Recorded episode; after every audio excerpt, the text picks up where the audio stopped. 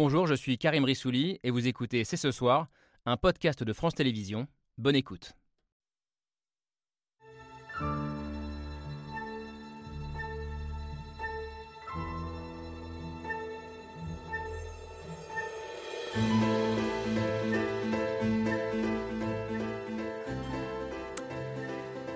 Bonsoir à toutes et à tous, soyez les bienvenus sur le plateau de C'est ce soir. Nous le disions il y a dix jours sur ce plateau, c'est peut-être en Turquie que se joue en ce mois de mai l'élection la plus importante de l'année. Avec cette question, Recep Tayyip Erdogan peut-il perdre le pouvoir? Il faudra attendre le second tour dans 15 jours pour répondre officiellement à la question, mais sauf euh, énorme coup de théâtre, celui qui se vit comme le nouveau sultan va prolonger son règne à la tête du pays. Malgré l'union de l'opposition face à lui, malgré la gestion catastrophique du tremblement de terre meurtrier du mois de février, malgré une inflation record et une crise économique majeure. Alors comment comprendre ce vote des citoyens turcs? Faut-il s'inquiéter pour l'avenir du pays, plus divisé, plus clivé que jamais, ou se réjouir d'un scrutin qui s'est déroulé finalement dans le calme, loin du chaos, en tout cas annoncé par certains?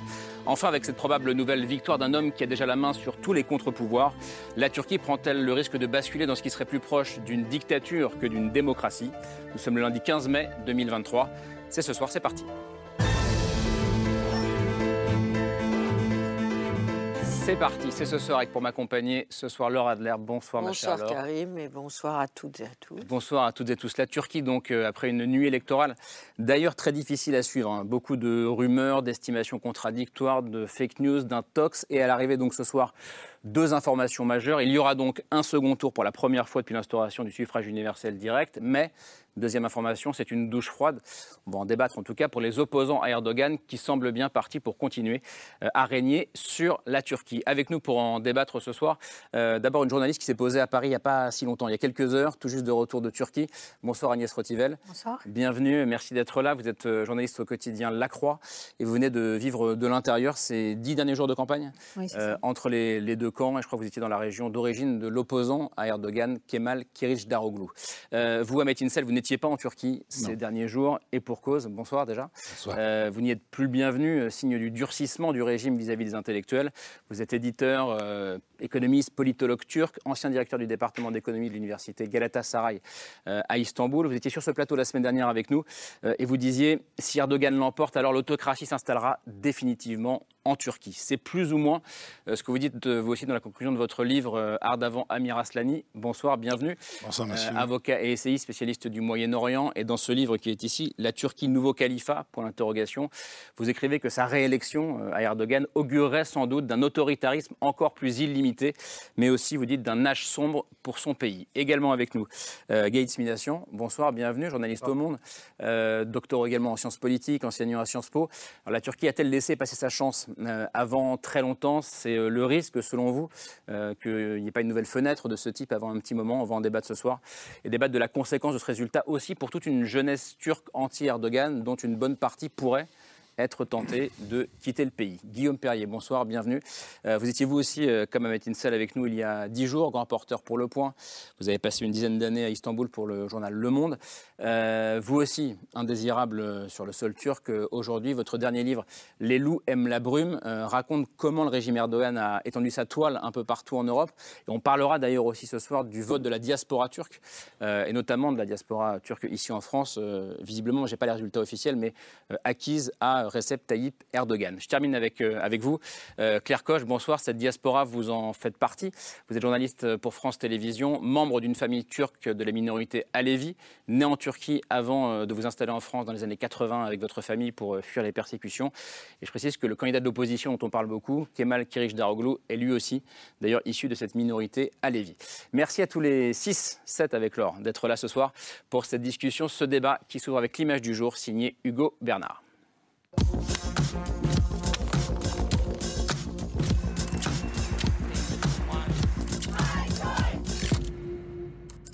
L'image du jour, c'est une foule en délire.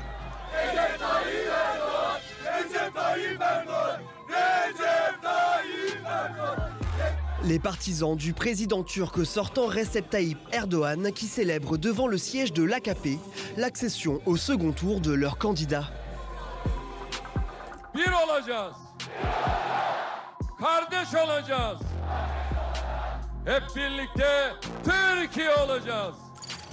Des scènes de liesse qui contrastent avec le calme et la stupeur dans le camp de son principal opposant, Kemal Daroglu.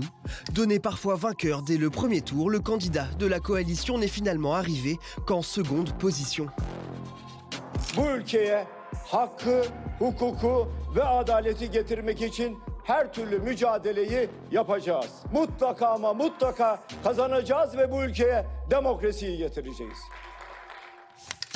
Erdogan, qui a frôlé la victoire au premier tour, est bien parti pour se maintenir au pouvoir et être réélu pour la troisième fois d'affilée.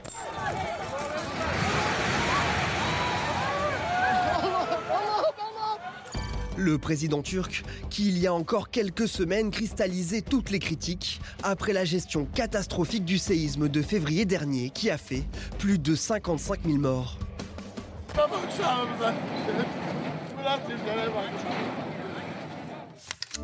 Le régime turc, critiqué pour sa corruption et surtout miné par une inflation galopante.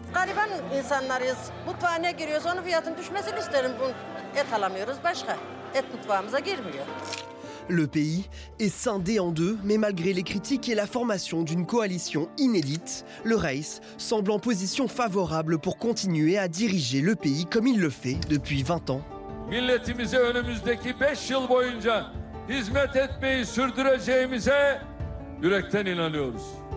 Dans l'image du jour, Recep Tayyip Erdogan qui résiste et s'ouvre la porte à un troisième mandat consécutif. Alors, second tour donc le 28 mai, mais on l'a compris, sauf énorme surprise, l'affaire euh, semble plier, d'où cette impression peut-être de gueule de bois pour les anti-Erdogan. Et vous dites, euh, ardavant Amir Aslani, que les journalistes occidentaux avaient peut-être pris leur désir pour des réalités en imaginant la défaite d'Erdogan. Absolument. Franchement, quand on observe la vie euh, politique française sur la question turque, la plupart des observateurs que j'ai l'occasion d'entendre étaient unanimes pour dire que l'économie va primer et que Kılıçdaroğlu va gagner. Hmm. Et on constate qu'il y a eu euh, euh, des erreurs collectives qu'on a tous commises. Oui, c'est peut-être l'identité qui a primé sur l'économie, on, va y revenir, mais vous qui étiez sur place, Agnès Rotivel, vous, vous étiez peut-être moins, certaine que ça de la défaite. Bah, je ne sais pas si j'étais certaine de la, de la défaite ou de la victoire, mais ce qui est sûr, c'est que je pense qu'il n'y a pas que l'économie quand même, parce que moi j'ai travaillé sur les jeunes, et dans des régions qui ne sont pas des régions euh, qui sont euh, acquises à l'opposition, mais plutôt des régions AKP, comme Kayseri, qui est vraiment au centre de l'Anatolie, qui est une ville, euh, ça fait partie de, de, ces tigres anatoliens qui ont beaucoup prospéré grâce à l'AKP. Et les jeunes étaient... Le parti d'Erdogan. Hein. Voilà, le parti d'Erdogan, et où les jeunes étaient quand même tentés. Ça ne veut pas dire forcément que, in fine, ils ont voté pour l'opposition, mm. mais ils étaient tentés par. Il y avait une espèce de vent de, de, changement et beaucoup d'étudiants disaient euh, il faut changer les choses parce qu'on sort tous avec des diplômes de l'université et on n'a pas de travail. Mm. Ou on n'a pas de travail qui, correspond, si vous voulez, au diplôme qu'on a fait. Ce qui et fait que vous pensiez que ce serait plus serré euh, que ce, que ce oui, moi je, fais, moi je fais partie de ceux qui pensaient que ça serait quand même plus serré. Mm. Mais bon. Ahmed Insel, euh, premier tour de table, comment est-ce que vous vous êtes réveillé ce matin ou comment vous avez suivi la nuit Je ne sais pas d'ailleurs. Oh, la nuit. Vous avez suivi la nuit, vous n'avez pas beaucoup dormi. Euh, comment est-ce que vous regardez ce, résultat? Parce qu'on bon, peut dire qu'il y a deux manières de le voir. D'abord, il y aura un second tour pour la première fois. Euh, oui. Mais on sent aussi qu'Erdogan sera, sera réélu. Donc. Il y a trois surprises. Premièrement, on s'attendait à ce qu'il y ait un second tour. Euh, par contre, on s'attendait à ce que euh, l'écart entre les deux soit beaucoup plus faible et que éventuellement ce soit un peu dans l'avantage de Kılıçdaroğlu. Hmm. Ça, c'est le premier surprise. Finalement, Erdogan est en tête et l'écart est deux entre 4 et, 5 4 points. 4 points. Euh, l'écart entre les deux est difficile. C'est 2 millions et demi de voix d'écart entre les hmm. deux. Et puis, deuxième surprise, c'est qu'on s'attendait à ce que l'alliance constituée autour de Erdogan, avec des partis d'extrême droite nationalistes, et son parti ne disposent pas de la majorité parlementaire. Parce qu'il y a aussi des législatives. Parce qu'il y avait aussi des législatives. Donc, euh, or, euh, ils ont perdu un peu, 20 députés, euh, moins par rapport à, l'Assemblée sortante, mais quand même, ils ont la majorité. Et puis, le troisième chose, c'est que la participation a augmenté de deux points. Mmh. On pensait que justement une augmentation de la participation avec les jeunes allait un peu basculer à l'avantage de l'opposition, mais finalement non. Et par exemple, une des déceptions aussi importantes, c'est que alors que euh, le, parti de Erdogan perd des points en termes d'élections législatives, c'est l'extrême droite nationaliste qui monte. Et ça, c'est la troisième déception inattendue. on s'attendait à ce que l'extrême droite nationaliste MHP, le parti des loups gris pour, pour aller vite, mm.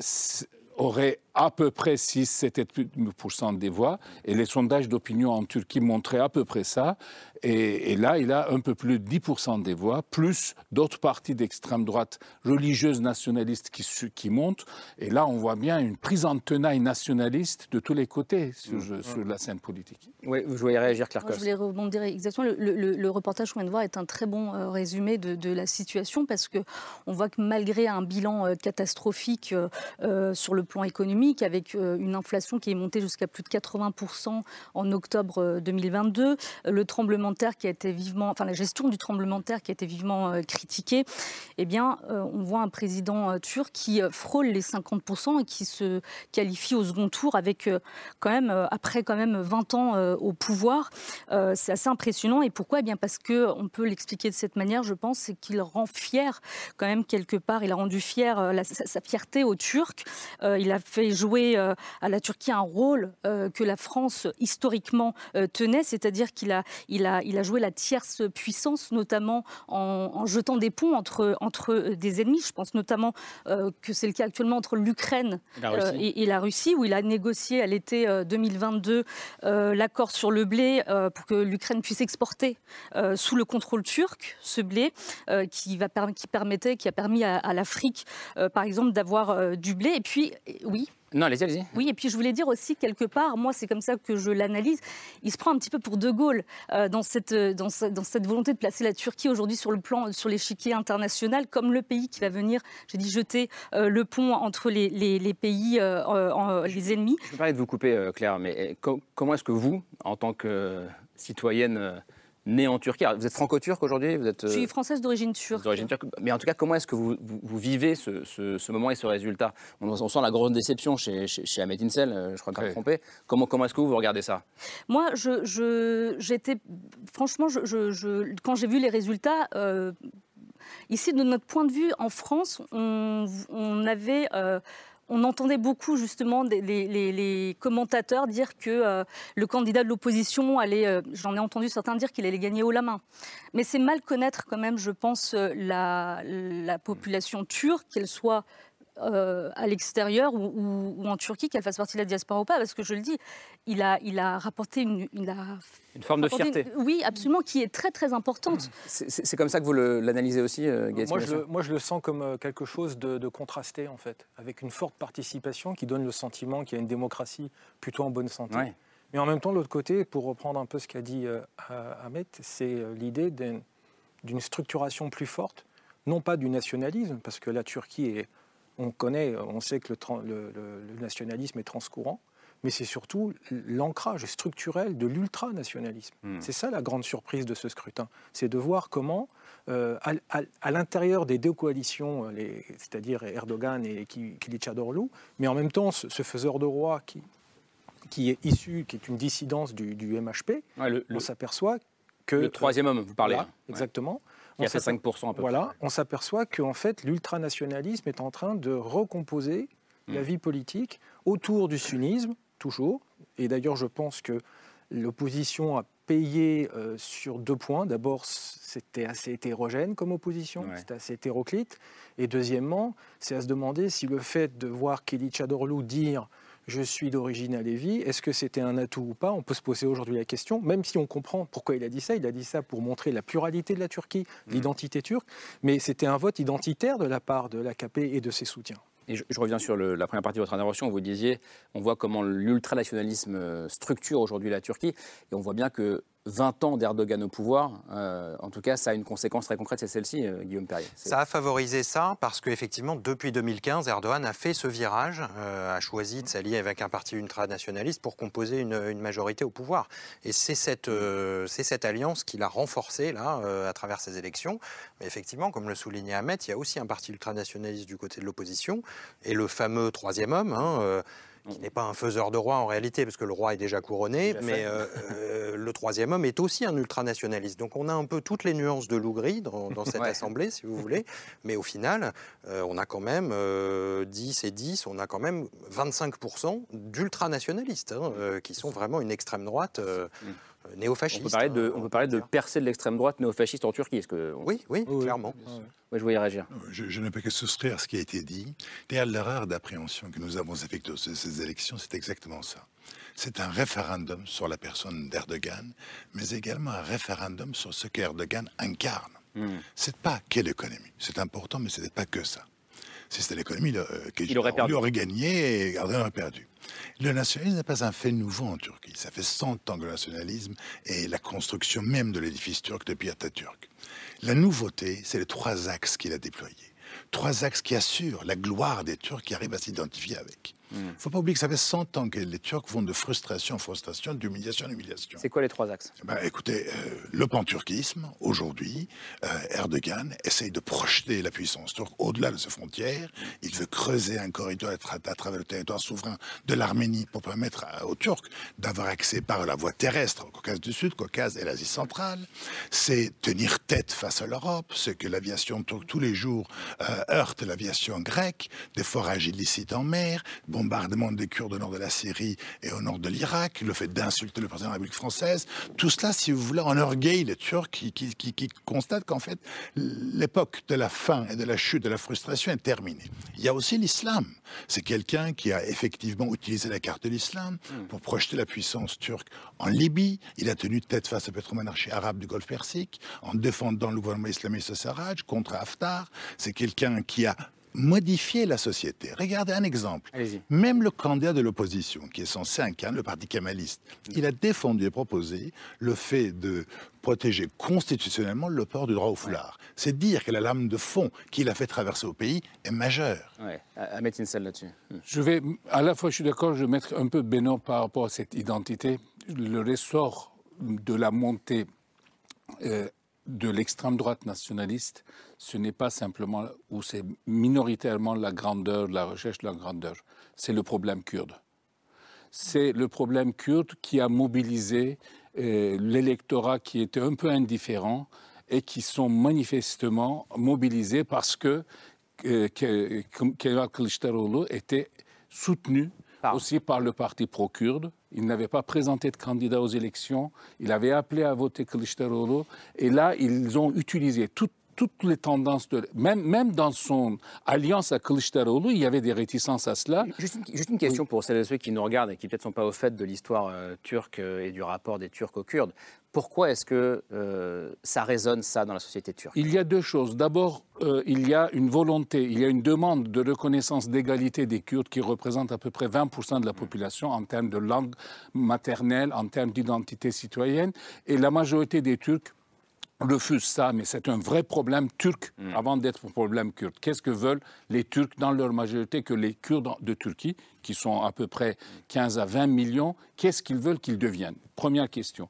Deuxième question, une partie des Kurdes, euh, une, organisation kurde avait pris les armes à partir de 84. Il y a eu énormément de, combats, de morts, etc. Et donc, du coup, Tayyip Erdogan et toute la, toutes les courants nationalistes ont apposé à travers euh, cette organisation PKK, la totalité de l'identité kurde désormais est identifiée comme terroriste. Donc du coup, le terme terroriste est devenu équivalent au terme kurde dans la, dans la représentation. Donc, ce, qui, fait qu'Erdogan a accusé son adversaire d'être un terroriste. Euh. Et il a accusé son adversaire d'être soutenu par les terroristes, de prendre ses, ordres. ses ordres de Kandil, et il a, il a aussi accusé d'être ivrogne euh, parce que justement Alevi et, parce que chez les Alevis le, la consommation d'alcool n'est pas interdite. Oui, voilà, euh, terroriste parce que soutenu par les Kurdes et donc euh, la minorité Alevi qui a donc une vision on va dire hétérodoxe, comme ça qu'on dit, de, l'islam, et, où la consommation d'alcool, vous le disiez, n'est pas interdite. Pas interdite. Est-ce que ça veut dire que pour les minorités, parce que vous parliez de ça, Gaël Mination,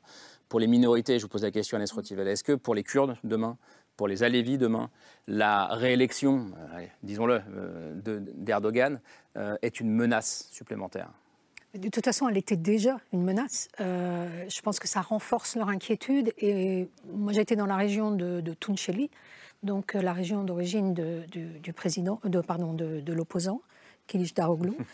Et les gens étaient inquiets.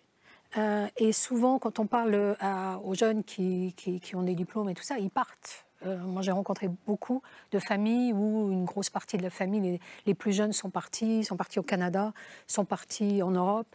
Euh, donc, il y a euh, même la, région de Tuncheli, ou la ville de Tuncheli, a perdu un député. Pourquoi? Parce que la population a diminué. Mm. Donc ça vous donne quand même déjà une idée de, des conséquences que ça peut avoir sur, euh, sur le, départ de toute une jeunesse. Mais ça vaut, ça vaut aussi pour euh, toute la région d'Erbakir, euh, où ce sont des Kurdes plus sunnites. Guillaume Perrier, la même question sur les conséquences concrètes que peut avoir cette, cette réélection pour les minorités. Je, suis assez d'accord avec Ahmed. Je pense que la, question kurde est vraiment euh, l'alpha et l'oméga de, la politique turque. Et on, sait depuis longtemps que euh, le chemin vers la démocratisation de la Turquie passe par la, résolution politique de la question kurde. Erdogan a longtemps donné cet espoir. Hein. Il faut mm. se rappeler qu'en 2005, il a prononcé un discours euh, fameux à Diyarbakir reconnaissant l'existence de la question kurde, rompant justement avec les gouvernements autoritaires précédents. Il a donné cet espoir de résolution. Il y a eu des négociations entre les services secret turc et le PKK pendant des années. Et puis à partir du moment où il a pris ce virage, cette alliance avec l'extrême droite ultranationaliste, il a changé euh, de tout au tout cette politique. Donc euh, on est revenu à une forme d'atavisme euh, anti-kurde classique, je dirais, depuis 100 ans. Hein. voilà, écraser les révoltes kurdes, ça fait partie de l'histoire de la République turque depuis son, le début de son existence. Donc Juste pour terminer là-dessus, les minorités, effectivement, étaient déjà sous pression, en danger. Elles vont l'être encore plus, pour une raison assez simple c'est que la majorité qu'a composée Erdogan aujourd'hui est la plus radicale, la plus mmh. extrémiste qu'il ait euh, composée depuis 20 ans avec des partis ultranationalistes, des partis euh, religieux aussi, kurdes, hein, euh, dont certains sont des gens qui sont sortis de prison ces dernières années euh, avec la complaisance des magistrats. Enfin voilà, il y a, une nouvelle composition qui est encore plus radicale que la précédente. Et tout ça renforce l'idée, euh, que c'est bien l'identité qui a été au cœur de ce, de ce scrutin. C'est mon avis. je pense que c'est un vote identitaire, on, on le voit bien. Et en plus, la question kurde est un peu le baromètre de la démocratie en Turquie et à la fois euh, sur la démocratie, je dirais, structurelle et euh, circonstancielle, entre le lien entre le séculier et le religieux, le lien entre le dedans et le dehors, et le lien entre les libertés fondamentales et l'autocratie. Je veux dire, si un chef d'État en Turquie règle la question kurde, on aura tout un pan de règlement, de, résolution de, de, problèmes euh, qui, ne feront qu'apporter plus de liberté, plus de paix, à la fois euh, pour la société civile turque, mais aussi pour l'entourage. Mmh. Et je rebondis sur euh, un, point. Il y a trois questions cousines en, Turquie qui font le lien entre l'extérieur et l'intérieur. C'est la, question gréco-chypriote, pour faire simple, la question arménienne et la question kurde. Mmh. Si ces trois questions, si l'une avance, les deux autres avancent. Tout à fait. Et ça, c'est fondamental. Il ne peut pas y avoir de démocratie en Turquie si la Turquie ne règle pas ces trois problèmes. Jusqu'à maintenant, on va parler de vote démocratique, de, bonne santé démocratique, mais de l'autre côté, on voit que, on le dit tous ici a priori, il y a un ancrage très fort de l'ultranationalisme, pour pas dire de l'extrême droite, mmh. en Turquie. Et là, pour les Kurdes, c'est vraiment préoccupant, d'autant que le HDP est l'objet d'une procédure d'interdiction. Mmh. La question kurde est très importante, non pas simplement parce que c'est une minorité, mais parce que le peuple turc vit dans le traumatisme que son territoire se rétrécisse davantage. Rappelez-vous que quand l'Empire ottoman existait, avant sa chute, les Turcs turcophones étaient minoritaires démographiquement dans cet ensemble. Il y avait des Bulgares, des Grecs, des Kurdes, des Arméniens. Aujourd'hui, comme communauté minorité importante, il ne reste que les Kurdes. Et pourquoi la question kurde est importante? Non pas parce qu'ils sont devenus hostiles aujourd'hui, c'était les alliés de l'Empire ottoman à l'époque, notamment à l'époque du génocide arménien. C'est une question parce que les Turcs vivent dans la crainte de l'indépendance du Kurdistan turc. Hmm. Cela entraînerait, si vous voulez, Donc la réduction supplémentaire du pays. D'ailleurs, c'est pour ça que Erdogan veut renégocier l'esprit du traité de Sèvres, négocier le traité de Lausanne. Il, conteste l'esprit, je dis l'esprit et la lettre de Lausanne.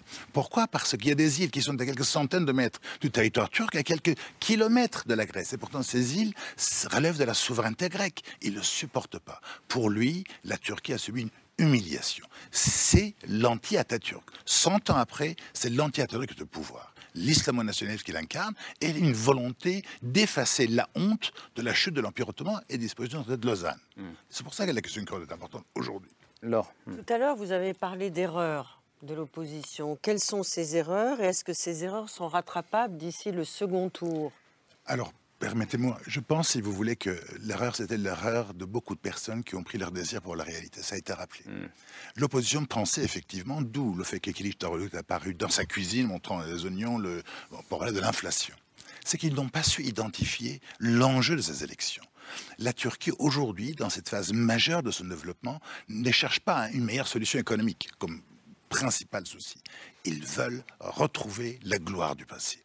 Même les jeunes, vous pensez qu'ils sont attentifs à la gloire du passé de leur propre pays? Peut-être pas. vous avez raison. Les jeunes surtout, qui sont euh, quand même pas la partie la plus importante de, la démographie qui a voté, en ont marre d'Erdogan depuis 20 ans, veulent autre chose. Mais la population dans son ensemble, d'ailleurs les résultats sont là pour le démontrer, aspire à autre chose. Parce que pour eux, qu'on l'aime ou qu'on ne l'aime pas, qu'on n'apprécie pas, Erdogan incarne la fierté turque. C'est celui qui ordonne à un bâtiment de guerre turc d'illuminer, c'est de pointer ses canons sur un bâtiment français c'est le bâtiment français qui se retire. C'est la Turquie de, la grandeur qui revient. C'est ça, et c'était ça l'enjeu majeur de ces élections-là. Eh, vous êtes d'accord avec ça ou pas?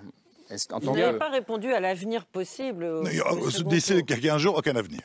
A priori, personne ici, personne ici ne croit que le second tour euh, inversera la tendance. non, c'est très difficile, euh, Laura Adler, d'inverser le second tour. Effectivement, il ne faut pas, je ne dirai pas ça publiquement en Turquie parce qu'il ne faut pas démoraliser parce que si vous démoralisez, les gens n'iront pas voter et Erdogan passera encore plus euh, largement au second tour. Donc il faut mobiliser, mais c'est quand même très difficile de pouvoir espérer ça, surtout n'a, qu'on n'a pas la majorité, que, l'opposition n'a pas la majorité parlementaire. Et ça, et ça, c'est, déjà fait. Ça, c'est, fait, c'est fait là. Les, les, dés sont jetés.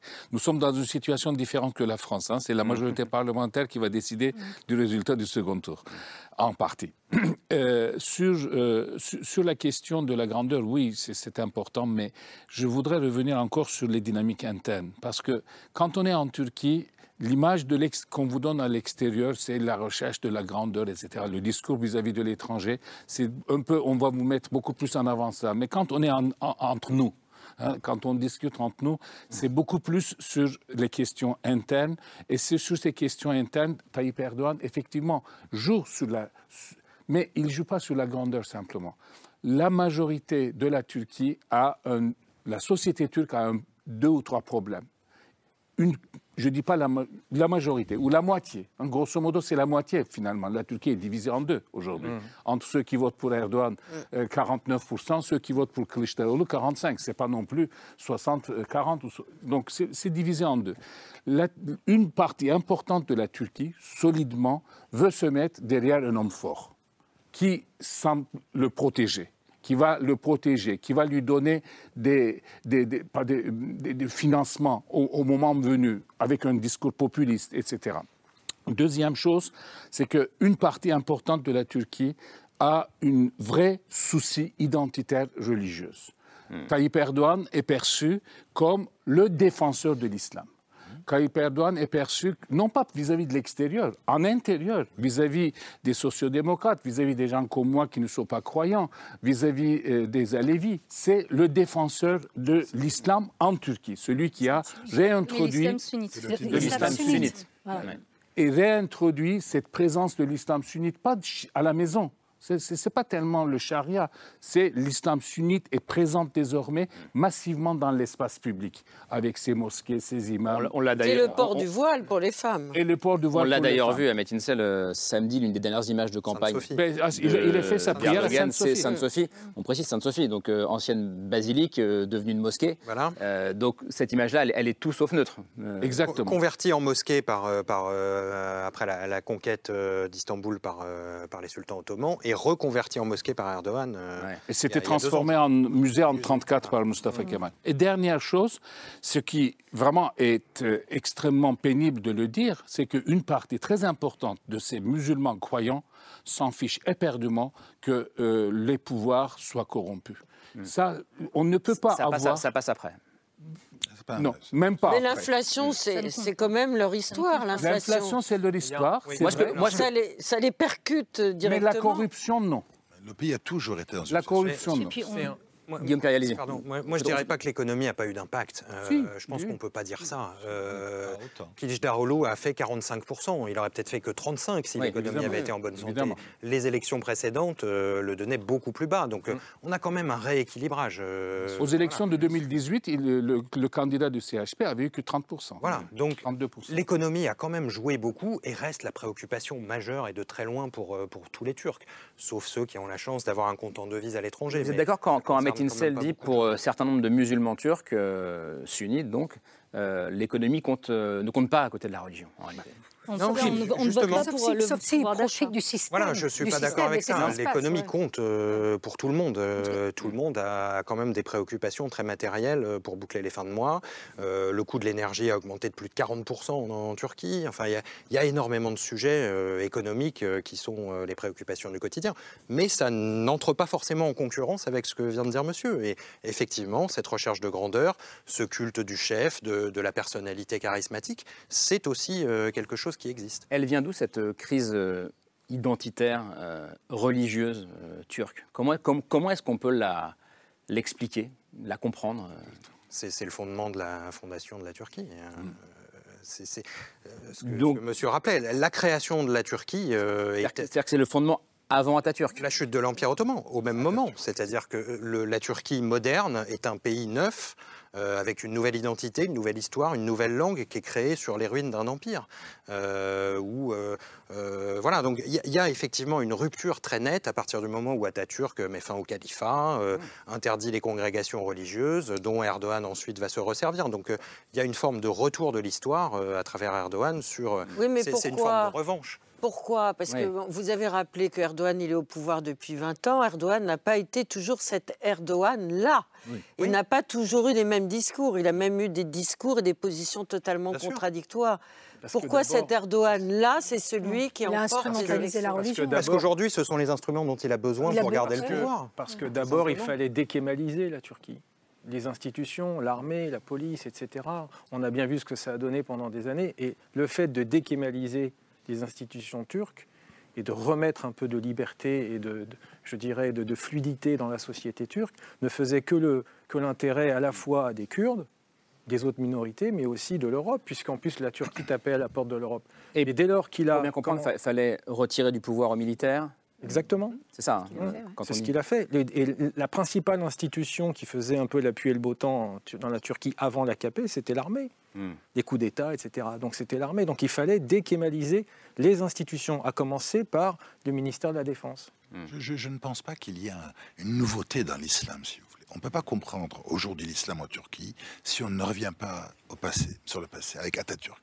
Atatürk, quand il est arrivé, il représente une extrême minorité des Turcs.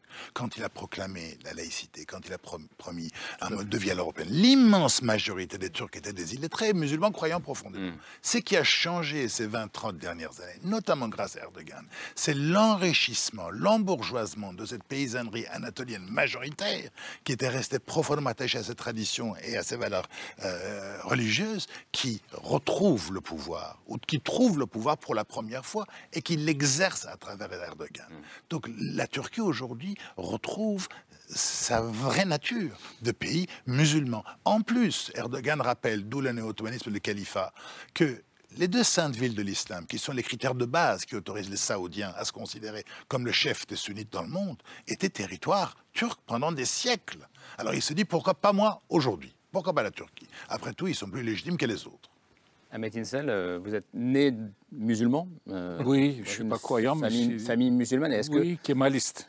Kémaliste Kémaliste musulman. Mon père n'était pas très pratiquant. Mais j'allais dire, est-ce que dans votre famille, votre entourage, en tout cas, cette, euh, ce conservatisme, vous l'avez vous aussi observé, ou parmi vos étudiants à l'université, est-ce que vous l'avez vu monter progressivement?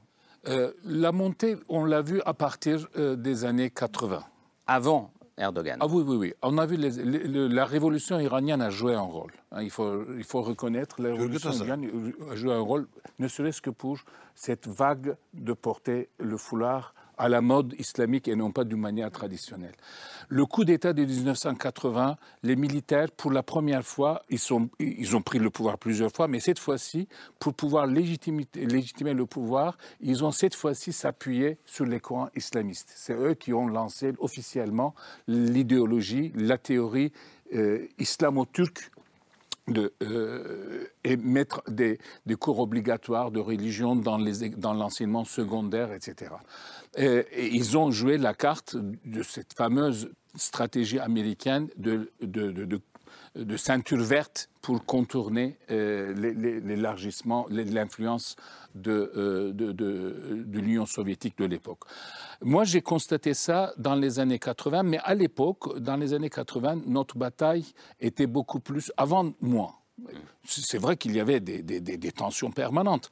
Euh, moi, je, me rappelle par rapport à ce que vous avez dit, quand j'étais enfant, je lisais dans les journaux, euh, il y avait beaucoup de journaux qui arrivaient chez nous, de temps en temps, les gendarmes descendent dans une maison où euh, quelques fidèles avaient, faisaient la lecture simplement de Coran. Et là, c'était interdit. les seules réunions religieuses devaient avoir lieu à la mosquée, sous le contrôle de la mosquée officielle, c'est-à-dire le contrôle de l'État.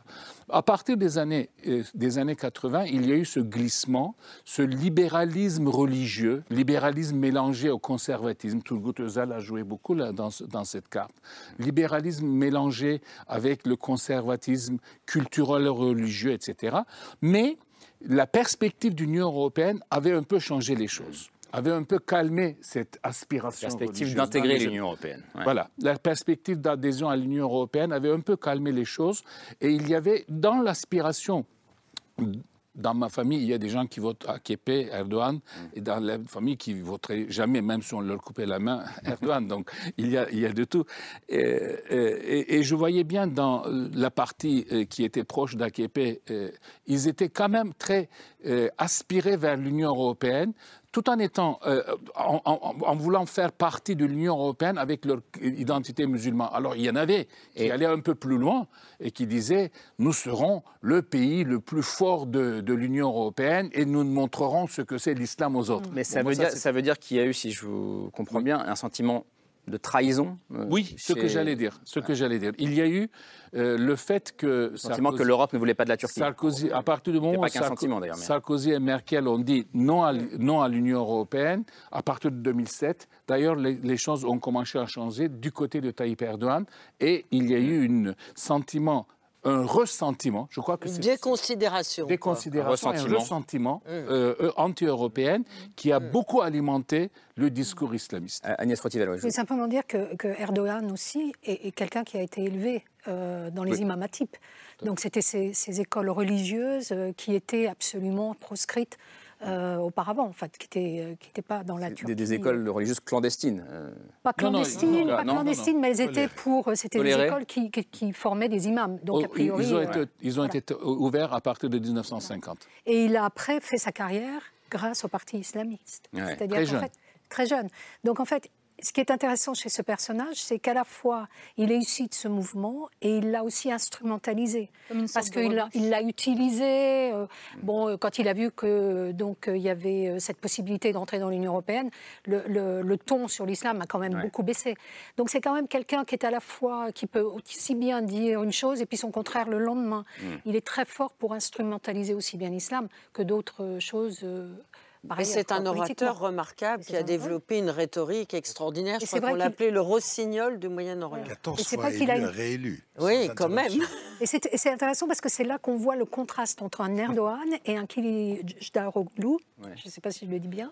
Parce que l'un est vraiment un, un tribun voilà, un tribun qui, parle, qui, est vraiment admiré dans ses... Colérique en même temps. Oui, et, vous avez, et vous avez l'opposant qui, fait ses discours dans sa cuisine et qui attire aussi beaucoup de, jeunes, notamment mm. parce qu'ils y voient un homme normal. Mm. Et qui certainement aussi a beaucoup joué, ça a beaucoup joué aussi sur le, vote Mais dans ceux qui ont voté pour l'opposition, est-ce qu'on connaît la composition un peu sociologique et générationnelle? Pas encore.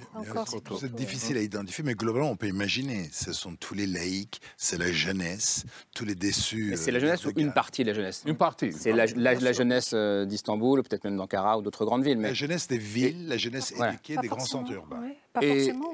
Et la majorité, par exemple, si on prend en termes de sexe, c'est intéressant, la majorité des femmes auraient voté pour euh, et une majorité, mais ce c'est pas énorme l'écart, mais une majorité pour, pour les hommes. Parce que ce que j'ai oublié de dire tout à l'heure, c'est aussi le danger, c'est l'ultra-religiosité, l'ultranationalisme, donc les Kurdes, les Alévis, les minorités, et les femmes.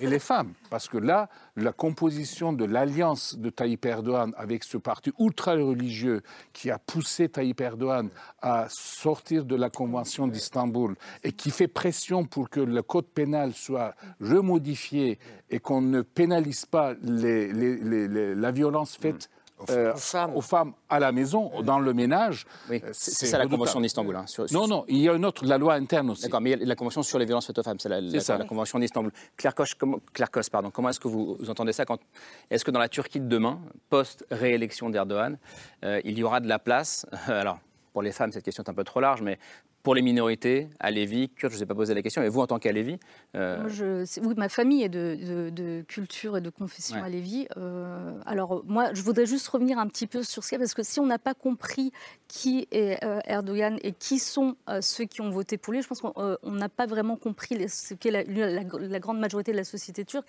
Là, aujourd'hui, regardez, on parle, on débat de ce premier tour en Turquie, et vous allez dans la rue, si vous demandez dans la rue aux passants euh, de vous citer le nom d'un président turc, ils vont vous citer Atatürk et ils vont vous en citer deux, ils vont vous citer Atatürk et Erdogan. Je pense qu'ils ne sont pas capables de citer les autres, les précédents.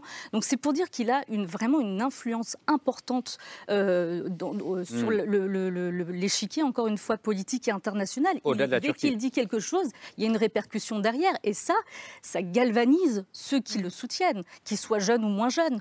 Euh, quand j'étais plus jeune, avant qu'ils ne permettent à la diaspora de voter à l'étranger, moi j'ai le souvenir de familles qui partaient, qui prenaient l'avion pour aller voter en Turquie.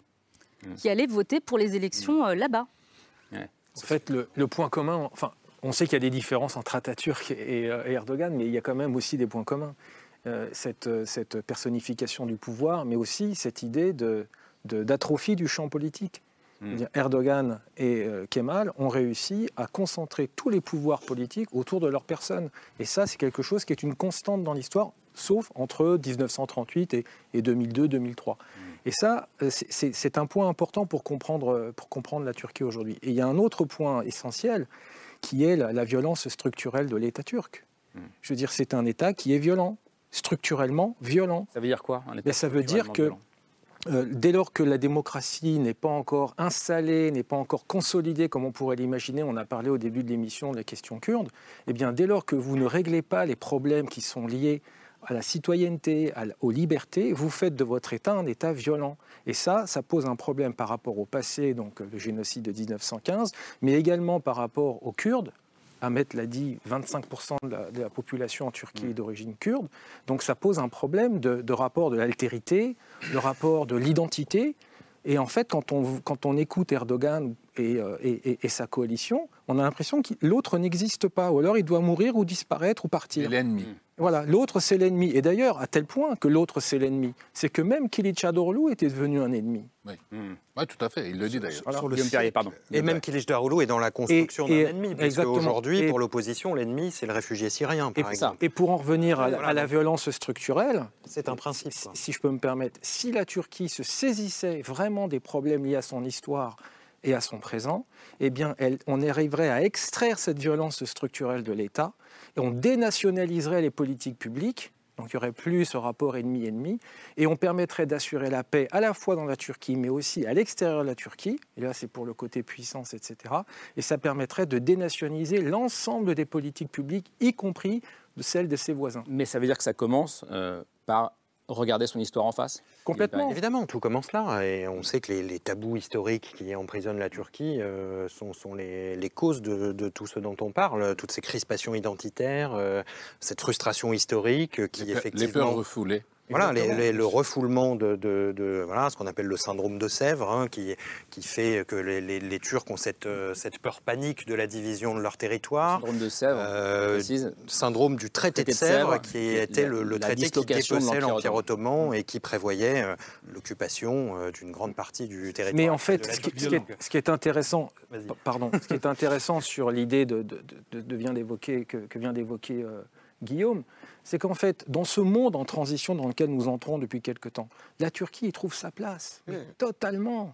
C'est-à-dire que c'est un monde qui n'appartient plus aux Occidentaux, c'est-à-dire l'Occident n'est plus le script de l'histoire, et c'est un monde qui n'appartient pas encore aux puissances non occidentales, à commencer par la Chine ou la Russie. Et donc, dans ce monde en transition, la Turquie se dit, mais c'est parfait pour moi.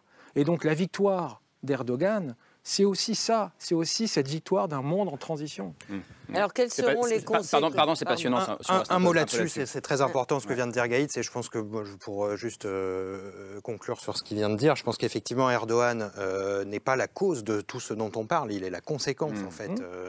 il est l'expression de, de l'histoire profonde, politique de la Turquie depuis un siècle, et effectivement il est l'expression d'une forme de gouvernement de son temps, hmm. euh, qui dépasse largement les, frontières de la Turquie. Et je pense qu'Erdogan est euh, en ça vraiment un homme euh, pragmatique qui sait épouser les, leviers du pouvoir. La société turque a toujours été habituée à la violence que ce soit l'Empire ottoman ou même sur le siècle de la République turque, si vous regardez le nombre de présidents, presque la moitié de tous les chefs d'État turcs, depuis Atatürk jusqu'à aujourd'hui, étaient des militaires. Et puis la grande différence, si vous voulez, d'Erdogan avec les autres, c'est quoi? C'est que sur le champ des débats politiques pour ces élections, il y avait trois domaines majeurs. La politique nationaliste et l'internationale, l'islam et l'économie. Il a monopolisé les deux axes majeurs parce qu'il est islamo-nationaliste, les deux arguments majeurs. Il a laissé l'économie à Kılıçdaroğlu et ça n'a pas suffi. Hmm. Et ça n'a pas suffi. Quelles seront les conséquences, selon vous, euh, du deuxième tour des élections avec le maintien d'Erdogan par rapport à l'Europe? Depuis une dizaine de jours, tous les médias, à juste titre, nous disent cette élection, elle est très importante pour nous, Européens, mais aussi pour nous, Français. Vous venez de dire qu'il s'inscrit dans un, dans un contexte d'augmentation des autoritarismes. Quelles vont être les conséquences, selon vous?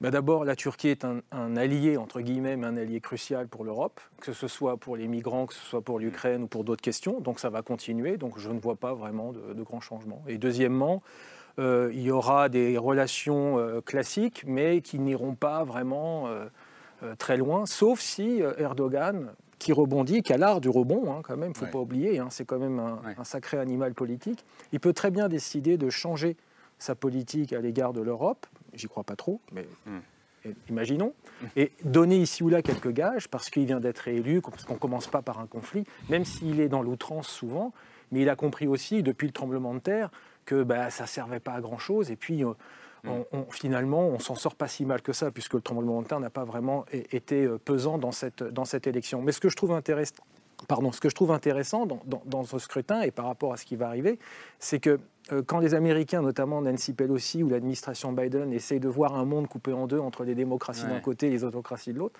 la Turquie est vraiment au milieu. C'est-à-dire que forte participation, donc poussée démocratique quelque part, parce que c'est on aimerait bien, nous, en France, avoir un taux de participation à, 90%.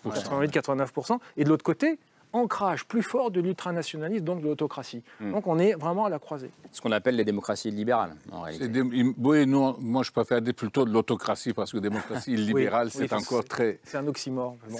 Par contre, par rapport à votre question, l'Europe, de quoi il peut il peut craindre d'abord, euh, il peut craindre effectivement d'une sortie massive des, Turcs qui n'en peuvent plus. Euh, donc, au lieu des Syriens, les, Européens peuvent avoir à gérer beaucoup de réfugiés de Turquie.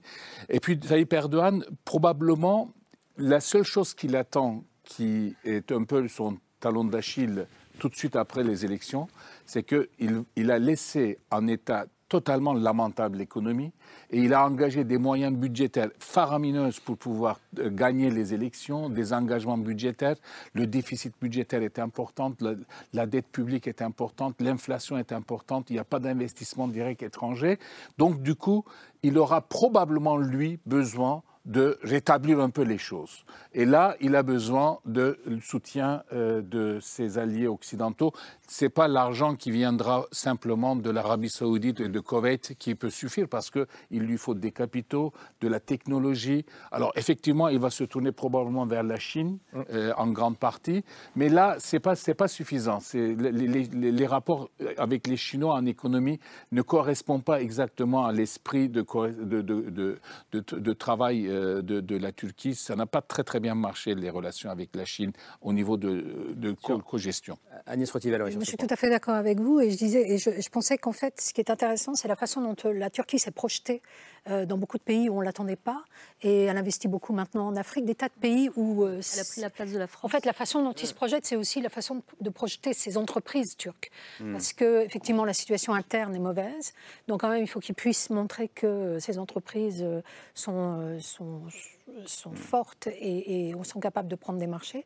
Et donc, ils se projettent effectivement dans plein de pays, que ce soit de nouveau la Libye maintenant, euh, que ce soit euh, l'Afrique mm. euh, et que ce soit aussi les pays arabes, même si c'est peut-être, disons, l'entente avec les pays arabes est moins importante qu'à une certaine époque. Mm.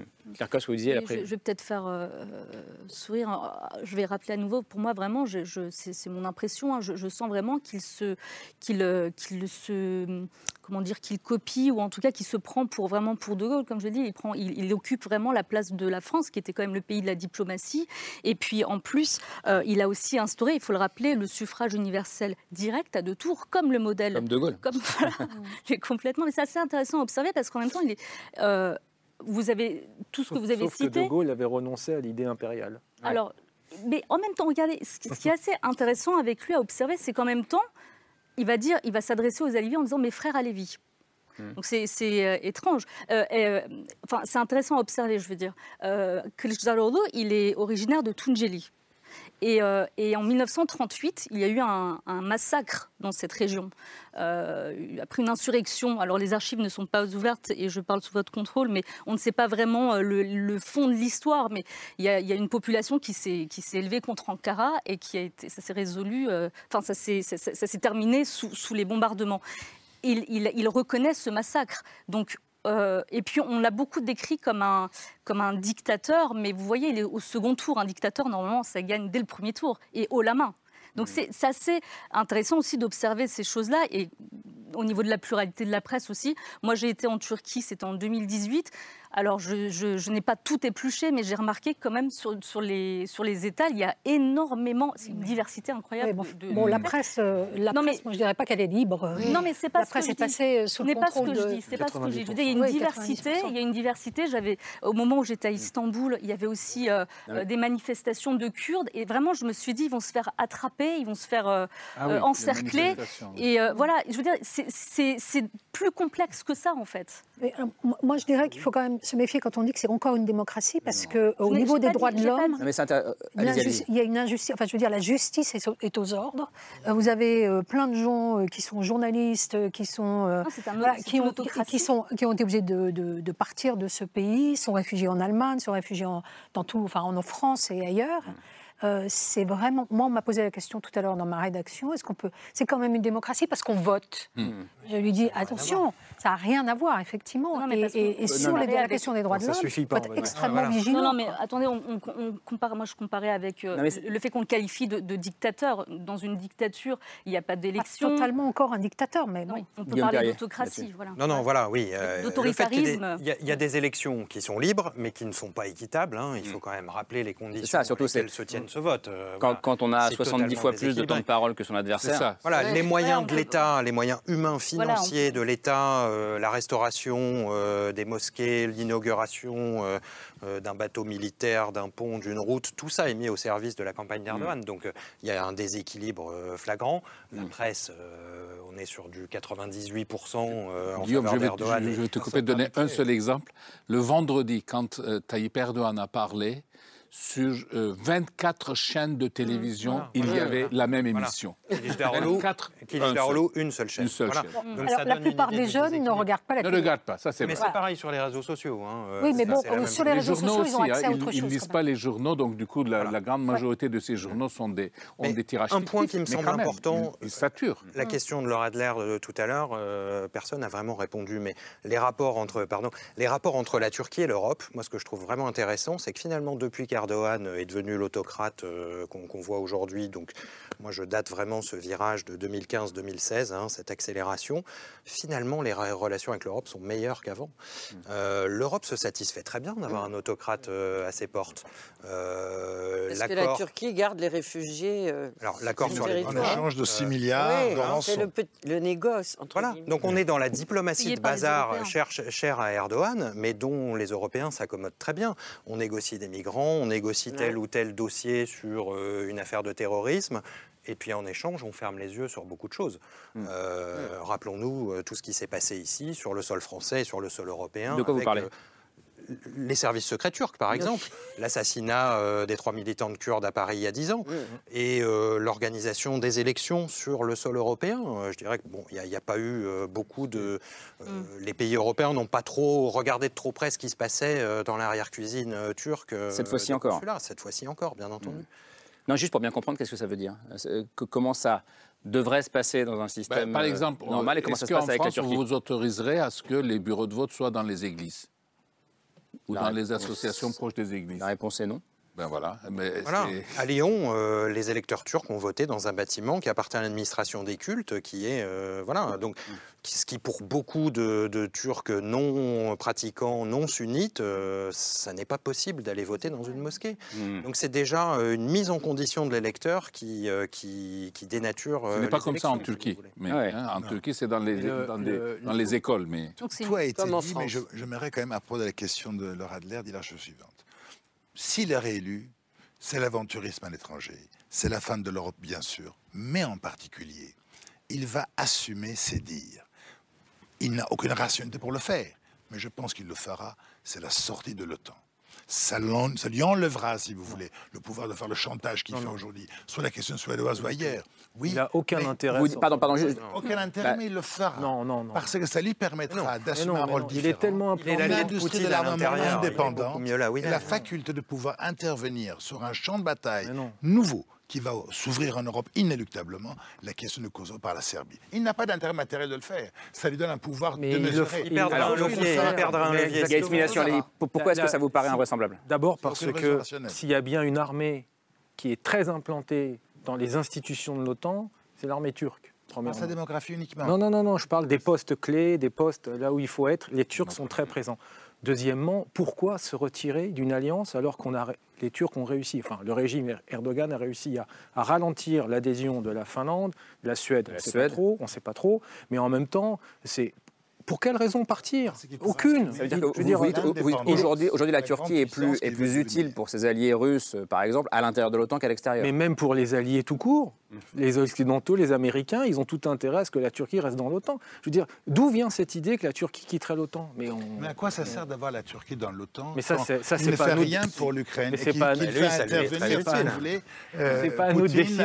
Non, mais la, question, n'est pas est-ce que, est-ce que l'OTAN veut garder ou virer la Turquie. Il y a beaucoup d'intérêt pour la Turquie de rester au sein de l'OTAN. Eh ben mais ça lui permettra d'assumer la fierté nationale, de, disposer d'une industrie d'armement indépendante et de marquer le coup. La Turquie revient comme une grande puissance. Peut-être que les Russes veulent, mais ils n'y arriveront pas. Je vais juste, juste laisser répondre Guillaume Perret sur ce point-là, parce qu'après, de nous quitter. Non, non, mais moi, moi je suis d'accord avec Gates là-dessus. Je ne vois pas du tout l'intérêt pour la Turquie de, quitter l'OTAN. Au contraire, euh, là, elle arrive à manœuvrer à l'intérieur de l'OTAN et à finalement faire, euh, faire passer euh, ses jusqu'à Pour l'instant, pour l'instant, c'est Erdogan Kalama. Regardez, la candidature de la Suède est bloquée et elle ne sera pas débloquée de sitôt. Donc, La Suède aimerait adhérer à l'OTAN et la candidature est bloquée par Erdogan. Par, la Turquie. Par la Turquie. Et en plus, pour aller dans le sens de Guillaume, en quoi l'OTAN a été un frein aux actions stratégiques turques depuis quelques années? Nullement. Donc pourquoi la quitter? Je veux dire, ils sont allés en Syrie, ils sont allés en Syrie, ils sont toujours à Chypre, ils sont allés en Libye, ils sont allés en Irak, ils sont présents dans le Caucase. Et le secrétaire général actuel de l'OTAN est plutôt favorable à Erdogan. Exactement. Donc, dans des, ils ont créé des zones de, de, de, de, conflit, ils ont créé des, des, des théâtres de guerre. Ils, ils ont exposé l'OTAN en plus. Pourquoi la quitter? Pour la grandeur turque dont vous parliez tout à l'heure, il vaut mieux une Turquie forte à l'intérieur de l'OTAN qu'une Turquie marginalisée. Guillaume la Turquie, je, la Turquie, la Turquie je me suis engagé à laisser partir Guillaume Perrier, qui nous embrasse tous, j'en suis sûr. Merci. Merci Guillaume, je vous laisse répondre à McKinsey. Oui, il y a une autre raison interne qu'on réfléchit, euh, qu'on comprend moins en considération, c'est une raison d'État turc. Imaginez que, euh, vous savez pourquoi euh, globalement, les Kurdes qui demandaient l'indépendance ou le PKK, etc., à part ce, sont ces actions violentes qui peuvent être assimilées à des actions terroristes à certains moments, euh, n'a pas l'appui euh, officiel des pays euh, européens ou des pays américains parce qu'on ne va pas soutenir une organisation qui lutte contre un État membre de l'OTAN. Membre de l'OTAN. Hmm. Si la Turquie quitte l'OTAN, et là c'est la raison d'État qui freinerait le plus, il y aura la peur des Kurdes, là, ce sera encore plus euh, manifeste. Parce que ce qui bloque aujourd'hui énormément le mouvement kurde dans sa demande de reconnaissance, d'indépendance, d'unification, c'est qu'en face de lui, il y a un pays membre de l'OTAN. Alors, alors je retourne la question de et je vous la pose. Est-ce que l'OTAN a intérêt à garder la Turquie Pardon, pardon. Est-ce que l'OTAN a intérêt à gagner la Turquie a intérêt à garder la Turquie L'OTAN. Pardon, l'OTAN. L'OTAN. Oui, alors l'inverse. L'OTAN a intérêt, a tout à fait intérêt à garder la Turquie en son sein. Une Même avec un président Erdogan de plus en plus Mais autoritaire. Ce n'est pas le seul pays qui est dirigé par un autocrate. Regardez la Hongrie euh, et peut-être demain d'autres pays. Mais ce qui est intéressant pour rebondir sur ce que vient de dire Ahmed, c'est deux choses. La première, la stratégie de la Turquie, c'est d'être présent dans toutes les organisations régionales ou multilatérales pour essayer de l'intérieur d'instrumentaliser. Donc ça peut être l'OTAN, c'est le cas, ça peut être l'UE, ça prendra du temps, mais ça peut être l'UE. Ça peut être l'Organisation de coopération de Shanghai, ils sont déjà observateurs, ils vont peut-être chercher à aller plus loin, et d'autres organisations.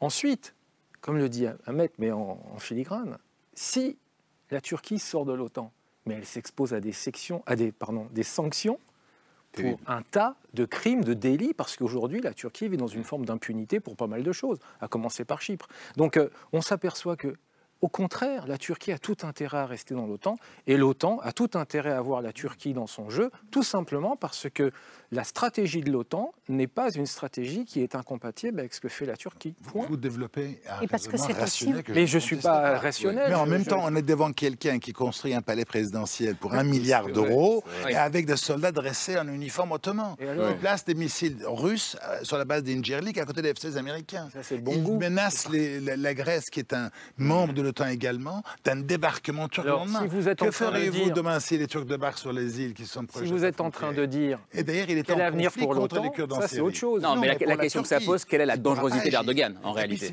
À un moment, tous ces arguments pour la rationalité du maintien de la Turquie au sein de l'OTAN sont justes. Eh ben, sauf qu'on est devant quelqu'un, sauf qu'on est devant quelqu'un. Il ne raisonne pas forcément de manière rationnelle. Erdogan est plus dangereux si à Washington, vous avez un Trump.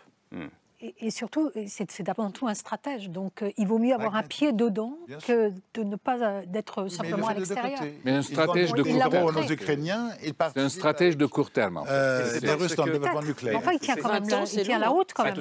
Il, il, il change de stratégie selon, selon, les, les, selon la situation. C'est un stratège qui s'adapte à tout. Il mieux le faire en dehors de l'OTAN. Parce que l'idée d'alliance est moins prégnante que l'idée du partenariat aujourd'hui dans le monde dans lequel nous entrons.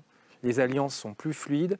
Vous savez, une alliance, c'est quoi? C'est un ennemi bien identifié, il y a quelque chose de sacré même, et quelque chose de durable. Un partenariat, on peut le défaire le soir même, ce qu'on a fait le matin. Et donc, la Turquie se sent bien dans un monde de partenariat, et peut-être un peu moins bien dans un monde d'alliance. Mais ça ne veut pas dire pour autant que la Turquie quittera euh, l'OTAN juste parce qu'on passe d'un monde d'alliance à un monde de partenariat. Pas du tout. On verra. Mais, sur l'Europe aussi, euh, je veux dire, euh, il a quand même passé un accord avec les Européens après avoir fustigé l'Europe. Donc il faut toujours avoir, avoir insulté. Nous avoir insulté. Il y, a un spécialiste qui m'a dit la constance d'Erdogan, c'est son inconstance. Et une fois qu'on a compris ça, tout est possible. Vous l'avez dit tout à l'heure. Tout est possible et pas très rassurant non plus. Pas très rassurant, Quand il ridiculise Mohamed Ben Sam, le prince hérité de l'Arabie Saoudite, dans l'affaire Khashoggi-Istanbul. Ça ne l'empêche pas, un an plus tard, de tendre la main vers les Saoudiens pour avoir l'argent dont il a besoin. C'est-à-dire que ce n'est pas forcément la raison qui peut primer, c'est le pragmatisme. C'est l'intérêt. l'intérêt, le pragmatisme pour lui-même et pour son pays. Alors, allez-y. Pardon, c'est son adversaire qui l'a inventé. Le tableau. Ouais. Alors, c'est un très bon. Je ne sais pas s'il joue bien backcommon, mais c'est un jeu de backcommon. Au backcommon, allez-y, racontez Le backcommon, il n'y a pas de stratégie de long terme possible. Chaque, à chaque main, vous jetez les dés et vous adaptez à la situation. Et le jeu suivant, c'est un autre dé et c'est les dés qui, qui c'est l'inverse des échecs. C'est tout à fait l'inverse des échecs et il s'adapte à chaque situation. Je joue, je joue au backgammon ou au tableau, je peux t'assurer qu'il y a une stratégie. Oui, tu sais, même, même, mon petit-fils arrive à me, à, me, battre à certains moments parce que parfois les, les, dés sont, sont Il ne suffit pas de faire des doubles 6 pour gagner. Non, mais il n'a pas toujours réussi, il n'a pas toujours gagné sur tous les plans. Gagne pas, mais il a toujours rebondi. Donc et il est là depuis 20 ans. Bah, en tout cas, regardez, quand on voit les résultats de ce premier tour, on a l'impression que c'est un petit peu euh, euh, tout sauf Erdogan. Le résultat prouve, euh, prouve le contraire. Et moi, je vais vous parler plutôt du point de vue de la diaspora ici en, France. elle n'est pas touchée par la crise économique. Elle, elle n'a pas, pas, été directement touchée dans sa chair dans le tremblement de terre, je veux dire.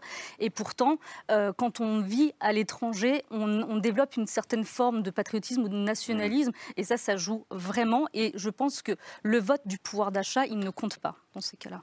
On va terminer avec euh, le choix de l'or, une autre Erdogan. oui, je vais parler d'une autre Erdogan. Erdogan, Erdogan, on ne sait pas. Erdogan, Erdogan. Elle s'appelle Asli Erdogan, je pense que vous la connaissez. C'est une célèbre écrivaine, journaliste, intellectuelle. Elle a une œuvre très importante. Euh, dont notamment un livre qui est sorti l'année dernière qui s'intitule Requiem pour une ville perdue. Elle a une prose, je trouve, qui est euh, héritière de l'univers de Franz Kafka.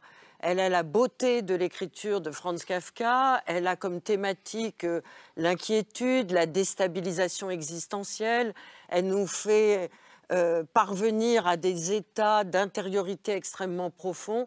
C'est une immense écrivaine qui est engagée du côté des droits de l'homme, du côté de la cause kurde et qui n'a jamais, jamais éviter les conflits avec celui qui porte le même nom que lui, ce qui lui a valu à Asli Erdogan d'être emprisonné il y a quelques années. Il y avait eu la communauté internationale, pas seulement les institutions internationales intellectuelles comme le Pen Club, la Ligue des droits de l'homme, qui se sont liguées pour essayer d'obtenir sa sortie de la prison où elle a été mise par euh, le président de la République turque elle est sortie, elle a écrit un autre livre absolument stupéfiant qui s'intitule Le silence euh, n'est même plus à toi. Et là, elle décrit de l'intérieur ce que la prison a provoqué à l'intérieur de son écriture, à l'intérieur de son esprit, à l'intérieur de son âme, et comment elle a essayé de percevoir l'espoir et de sortir de ce labyrinthe dans, lequel elle était enfermée à cause de ses prises de position politiques. Et figurez-vous, dans ce pays, je ne sais pas si c'est un pays qui vit sous le règne des droits de l'homme, nous en avons parlé tout à l'heure, mais manifestement la justice est l'instrument direct du pouvoir. Les prisons sont remplies d'intellectuels et d'opposants politiques. Et Asli Erdogan a appris il y a moins de dix jours que la première haute cour criminelle de Karsiaka venait d'interdire ce livre qui s'intitule Le silence n'est même plus à toi, qui est une sorte de bréviaire de liberté, de résistance intellectuelle et psychique à toute forme d'autoritarisme. Alors cette décision euh, fait que ce livre est interdit dans les prisons, les bibliothèques publiques, les écoles et les autres institutions pas encore dans les librairies, hmm. mais là aussi, il y a une communauté intellectuelle européenne qui s'indigne de cette décision qui vient juste euh, de sortir à l'intérieur de ce pays. Est-ce un, pays des droits de l'homme? Est-ce un ah. pays où règne la liberté d'expression? Bon, je crois qu'on on y a répondu un peu ce soir. Les amis, on n'a pas trop le temps d'y répondre. Je peux simplement dire qu'il y a un autre intellectuel aussi qui est en prison parmi tous les autres, c'est Osman Kavala. Voilà. on se demande, et, et l'Europe essaye euh, par des biais incroyables excusez-moi, de, le faire libérer, mais on ce arrive pas. Les, fameux compromis euh, qu'on fait avec, euh, avec le régime d'Erdogan. Le monde entier a besoin de la Turquie aujourd'hui, la Turquie en joue. Mm. Et elle s'éloigne de plus en plus des libertés fondamentales et des démocraties parce que la démocratie est une idée qui est en recul dans le monde. Merci, ce sera la conclusion de cette émission. Merci d'être venu ce soir euh, débattre et, nous éclairer. Merci à Metincel, merci à vous Claire Cos. Euh, Gates Mination, on vous lit dans les colonnes du Monde. Vous, on vous lit euh, Agnès Rotivel dans le journal La Croix. Euh, Guillaume Perrier qui était avec nous, son dernier livre s'appelle Les loups aiment la brume, enquête sur les opérations clandestines de la Turquie en Europe, publié chez Grasset. Et Ardavant Amir Aslani, votre livre à vous, il est ici. La Turquie, nouveau califat, point d'interrogation, publié à l'Archipel. Laure, merci beaucoup. Euh, un dernier mot pour vous dire que demain soir, euh, à l'occasion de la journée internationale contre l'homophobie et la transphobie, France 2 diffusera à 21h10 le documentaire Homo en France, incarné par le comédien Vincent de Dienne. C'est sur France 2 à 21h10 et vous pourrez après revenir nous retrouver sur France 5. Ça tombe bien, pour un nouveau numéro de C'est ce soir, ce sera vers 22h45. À demain, merci à vous.